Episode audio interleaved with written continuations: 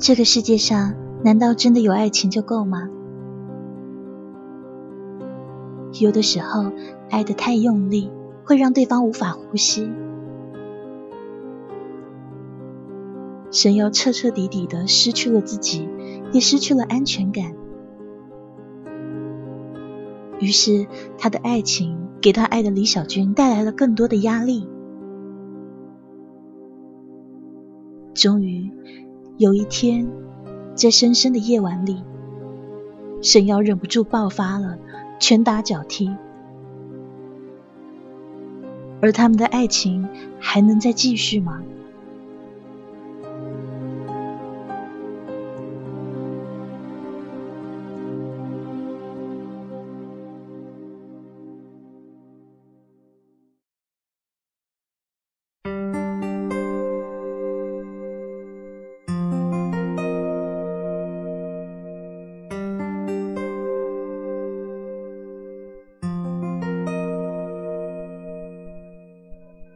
在醒来的时候，我看见小军站在窗前抽烟，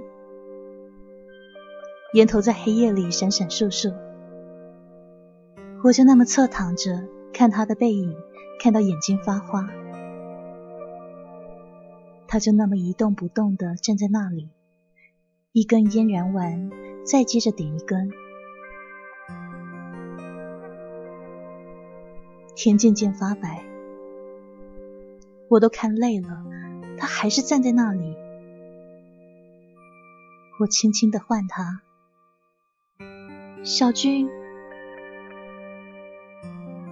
他仿佛要转身，结果却扑通一声倒在了地上。我跳下床，扑过去抱住他，开始尖叫起来。我把他拖到床边，心脏都快要跳不动了。小军。我的小军他怎么了？我颤抖的找电话，不知道到底该拨什么号码。我摇晃他，亲吻他，可是他都不行。我绝望的瘫在床边，嚎啕大哭，还以为小军死了。我就那么一直哭，一直哭，哭到喉咙都干哑掉，哭到没了眼泪。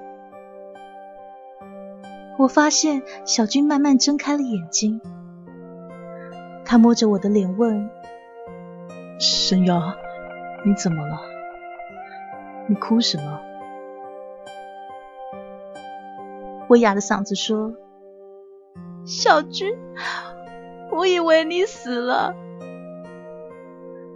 他疲惫的笑：“我只是累了，就是想睡。”我爬到床上，钻进他的臂弯，就像蛇一样缠在他身上。小军轻轻拍我的肩，渐渐的又睡过去。那一次，我们在那张小床上整整睡了两天一夜。我们疲倦到了无法承受的地步。我常常想。我这辈子睡得最足的就是那一天。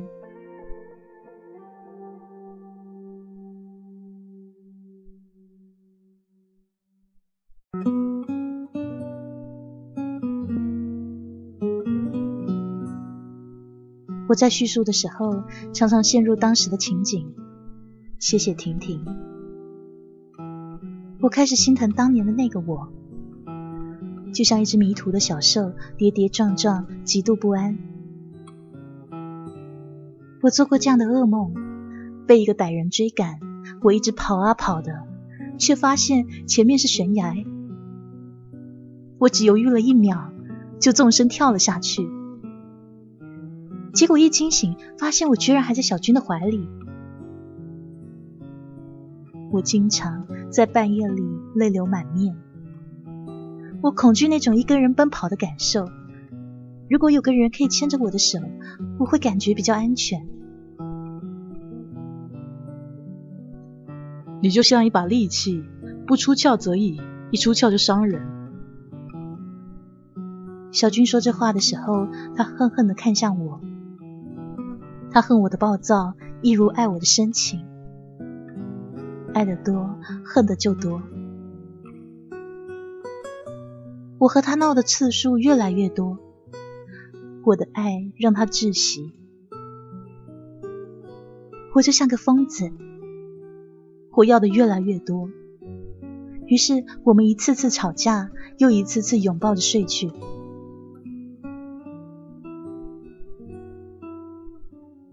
暑假很快过去了，小军送我去火车站，默默的不说一句话。我站在站台上，讨好的去拉他的手，他握着我的手，漫不经心的握着。我可以感觉到他是不愿意和我牵手了。我总是在一秒钟内变脸，我的脾气来的毫无理由。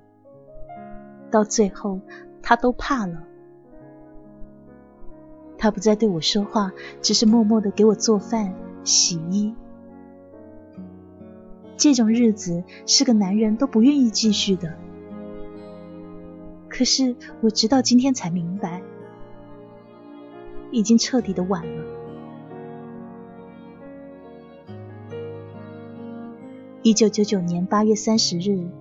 小军为我过完二十一岁生日以后，他在广州站告诉我：“沈瑶，我们不合适，我们俩非要把彼此伤到体无完肤不可。”我没有说话，眼神淡定的看向他。这一幕曾经无数次出现在我梦里，将我惊醒。而今天终于变成了现实，变成我摸得着的无助还有痛苦。当时的李小军肩头背着我的行李，手里还提着给我买的一大兜水果，我忽然觉得很可笑。一直到现在，李小军还像骆驼一样为我做着男朋友的分内之事，可是他怎么可以把分手说出口？他起码起码应该态度再恶劣一点，表情决绝一点。可是他温柔的看着我，疼惜的看着我，一副比我还痛苦的逼样。我终于没有忍住，我笑了，笑到捂着肚子打滚。小军把行李放在地上。他说：“沈瑶，你别再这样了，我已经看累了。”我站了起来，把行李一点点扛在肩膀上，把那水果袋抱在胸前，大踏步的往车厢里走，没有回头。我就那么抱着行李，坐在卧铺车厢里。像个傻瓜一样，目光呆滞。火车开动的前一刻，我却跳下去了。我把那些行李全扔在车上了，就挎着一个斜斜的背包，在拥挤的人群里寻找我的小军。到最后，我绝望的靠在广州站的过街天桥上，天已经黑透了。我一步一步蹒跚的走，走到我曾经等待他的那个出站口，就那么理所当然的看见了他。他就在那个石墩边蹲着，拼了命的抽烟。我站在离他一米的地方等他抬头，等到我的脚都站麻了，他也没抬头。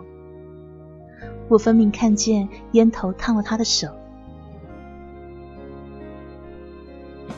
在我快要昏倒的时候，他终于站起来，拍拍身上的烟灰，然后看见了我。他走到我旁边，伸过手来牵我，我任由他拖着，闭了眼睛的走。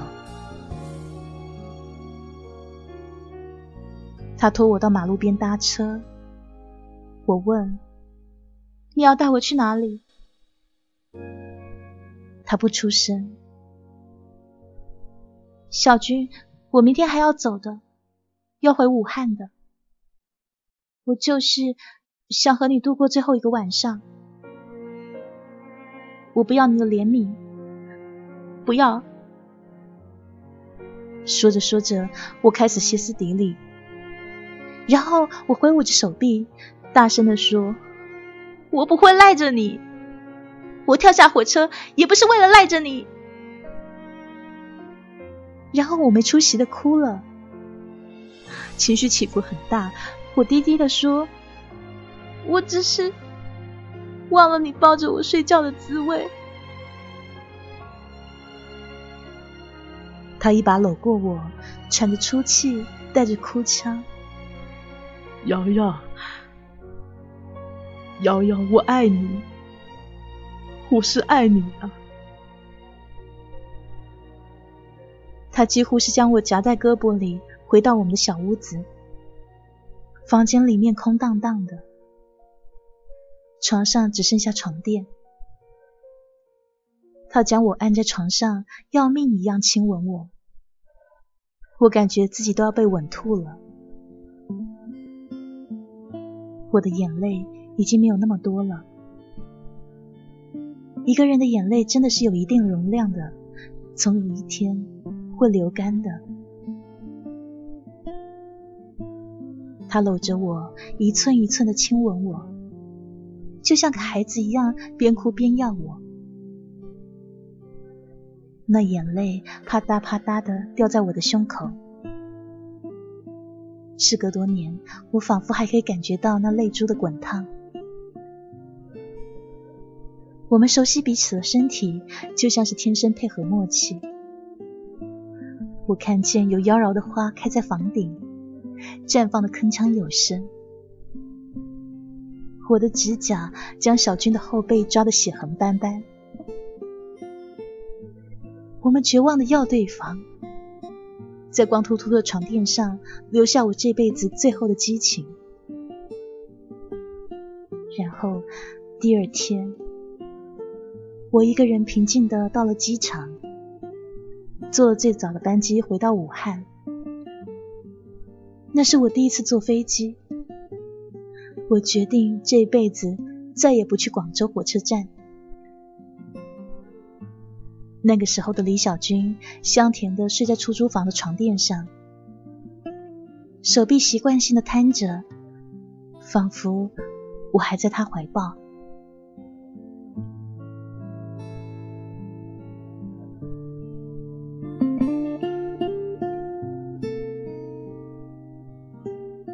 写到这里，我给一个朋友看过这段经历。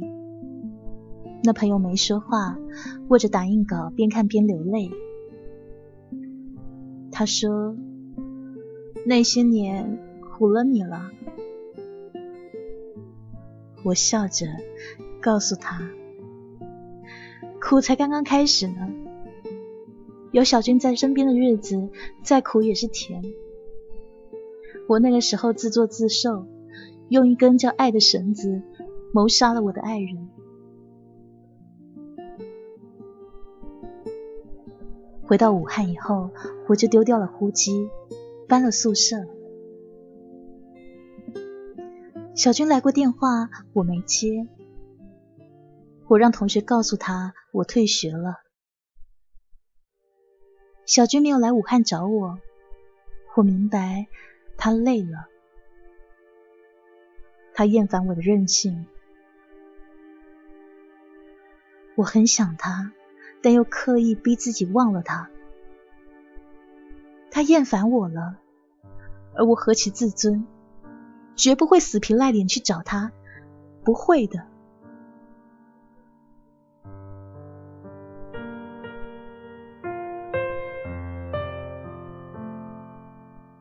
二十天过去了，我严重失眠，嘴上起了长串的泡。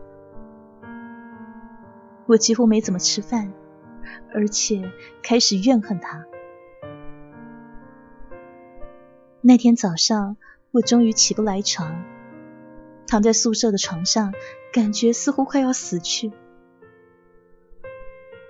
我挣扎起来煮一碗素食面，可一撕开包装袋，我就想吐。那素食面的味道让我受不了了。我端着饭盒去买饭，刚进了餐厅大门，又想吐。我折回来，到学校外头去买了一碗凉粉，放了很多很多的辣椒，蹲在路边狼吞虎咽的把它吃完。可是当我一回到宿舍，刚才吃下去的东西就开始往上涌。我跑到卫生间，狠狠将吃下去的东西全给吐了出来。我直起身子，站在水龙头边想：我是不是？患上厌食症了，然后我去了医院，我被告知我怀孕了。走出医院的时候，我的脚都找不到地了，几乎是飘着回到了宿舍。我的身体里有了一个生命。这让我惶恐又伤感。我从来都没有想过，我会在二十一岁的年纪就要成为一个母亲。我自己就还是个孩子，一天不偎在别人的胸膛就没有安全感。可是现在居然却……接下来我几乎每天早上都要吐一遍。我的身体变得瘦到不行，而同学们渐渐发现我的不对劲。当我犹豫要不要留这个孩子的时候，孩子已经在我的身体里变成越来越固执的存在。在一次彻夜不眠的挣扎以后，我决定要留下这个孩子。那些对李小军的爱演变成了极度怨恨。我想着，我要生下这个孩子，然后带着孩子找他。问他怎么舍得我难过？我彻底的变成了一个疯子，孩子变成了我折磨他的工具。我无数次幻想自己带着一个哭似他面孔的孩子，就站在他面前，微笑的告诉他：“这是你的孩子啊。”然后看他痛苦的表情，我想我会笑，凌厉的笑。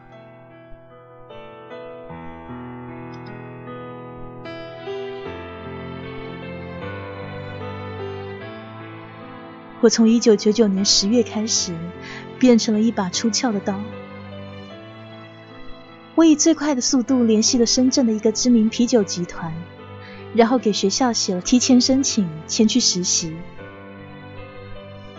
十月十日，我站在深圳街头，要去工作的地方是一家大的海鲜城。我成了一个啤酒促销员。我穿着宽大的衣服，我想我要在最短的时间内挣到一笔钱，然后在肚子挺起来之前离开这里，找个安静的地方把孩子生下来。深圳离广州需要两个小时的车程，我在距离小军两个小时车程的地方狠狠的干活，甚至不惜对客人妩媚的笑，开暧昧的玩笑。就像是个十足的贱人一样，然后把每一分钱都紧紧的攒在手里。我还要忍受怀孕期间剧烈的反应，每十分钟就跑进卫生间吐一次。我见不得一切黄色的东西，看了就想吐。那种感受我真的很难用言语描述。我说过，我不是叙述的胚子。我现在感觉叙述越来越艰难，因为根本没有一个形容词可以表达我当时的心情。我委屈、愤怒，却又怀着女人天生的慈悲。我开始越来越心疼肚子里的小生命，甚至到最后的时候，我想，我想去给他找个父亲，让他生下来的时候可以一眼看见一个宽厚的肩膀。想着想着，我就发呆。那个时候，我已经不再流泪了。我给我的孩子取了很多名字，比如沈克、沈妖、沈昭，就像一个真的年轻母亲一样，跑去书店里面查询孕妇须知。我不再熬夜，开始喝很多营养的汤。可是不知道为什么，我就是胖不起来。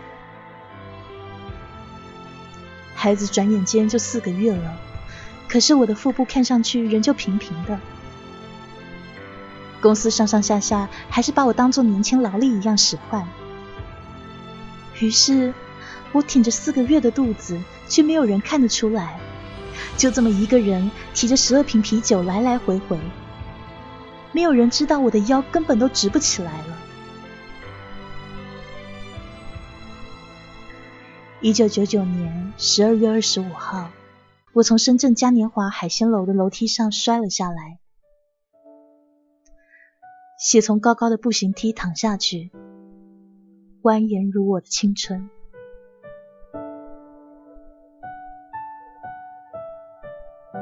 我的孩子没了，那个小小的生命。我的青春在我身体肌肤上唯一留下的唯一的烙印，就这么轻轻一摔，夭折了。我想起了那间空荡荡的大手术间，蓝色的屏风后面，高高的产床，冰凉的机械在我体内搅动，我紧紧的咬着嘴唇。那个五十岁左右的妇科医生慈爱的看着我说：“孩子，你叫一声吧，要是疼了就叫啊。”我没有叫，我的嘴唇开始流血。医生帮我擦汗，最后他说：“唉，可惜了，是个男孩啊，都要五个月了。要不是摔这么一下，根本不用引掉。”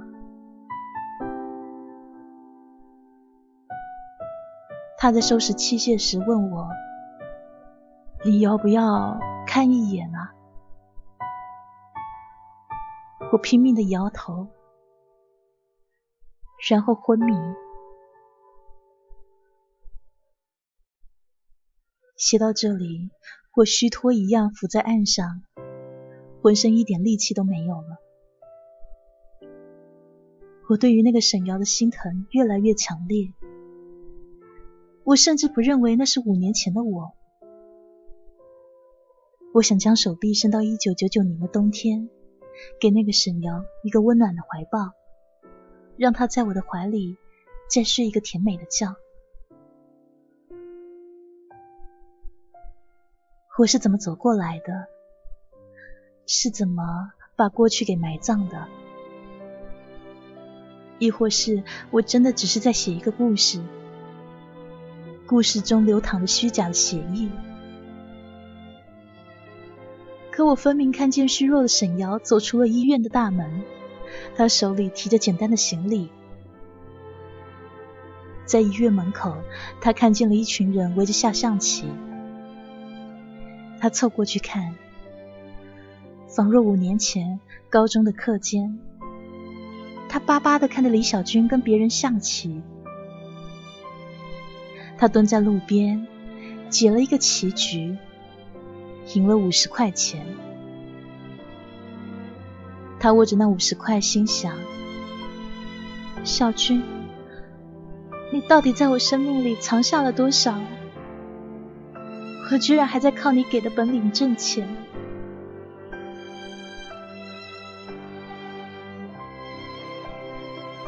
当我回到宿舍时，才知道全酒店的人都听说我未婚怀孕的事情。我被开除了。我在别人的眼光里昂着头收拾行李，这里我待不下去了。我取出存折里所有的钱，去了广州火车站，买完了车票，给我的好朋友馒头打电话，让他来武汉接我。然后手里就剩下两块钱，我肚子饿到不行，买了一块用竹签插着的哈密瓜。我就像个民工一样，头发蓬乱的站在广州站。我的广州，我的广州站，我所有伤心往事都在这里。我想着心事的时候。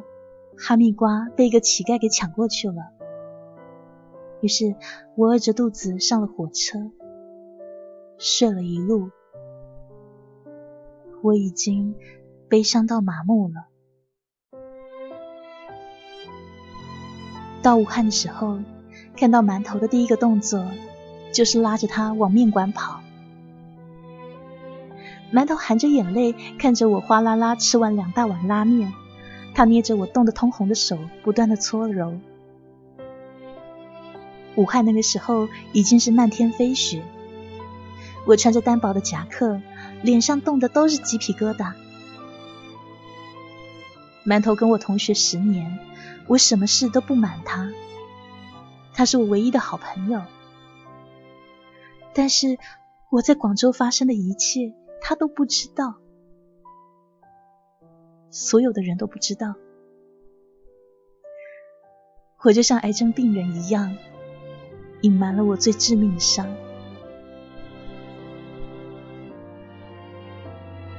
馒头把我接到他的住处，他那个时候已经上班了。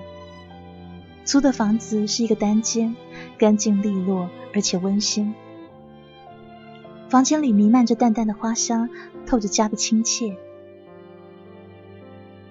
他往我的钱包里塞钱，厚厚的一叠，然后提出一个口袋来，里头是一件漂亮的大衣。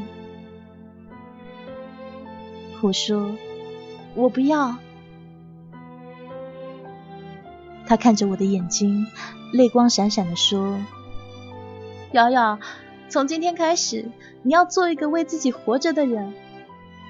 我能帮你解决的，只是物质上面的问题。”其他的问题，你得自己解决。我不知道，三天前，李小军曾经站在馒头的房间里，红着眼睛对馒头说：“小曼，你可知道瑶瑶在哪里？”那时馒头恶狠狠地说：“你还会想起来找他？你怎么舍得他难过啊？他现在一个人不知道在哪流浪呢。”李小军求馒头给他一个线索，让他可以找到我。于是馒头给了他我在深圳的地址。李小军去深圳的那一天，就是我离开深圳的那一天。或许我们又在某辆列车擦身而过。这一次的擦身，让李小军彻底的将我放下。因为我在深圳，那些可爱的旧同事们把我描述成一个被人包养又被人抛弃的怨妇。他们描绘我跌倒时血淋淋的模样。那个时候的李小军该是什么样的表情，都成为了一个谜。五年来，我再没有踏进广东省一步。那里是我的地狱啊！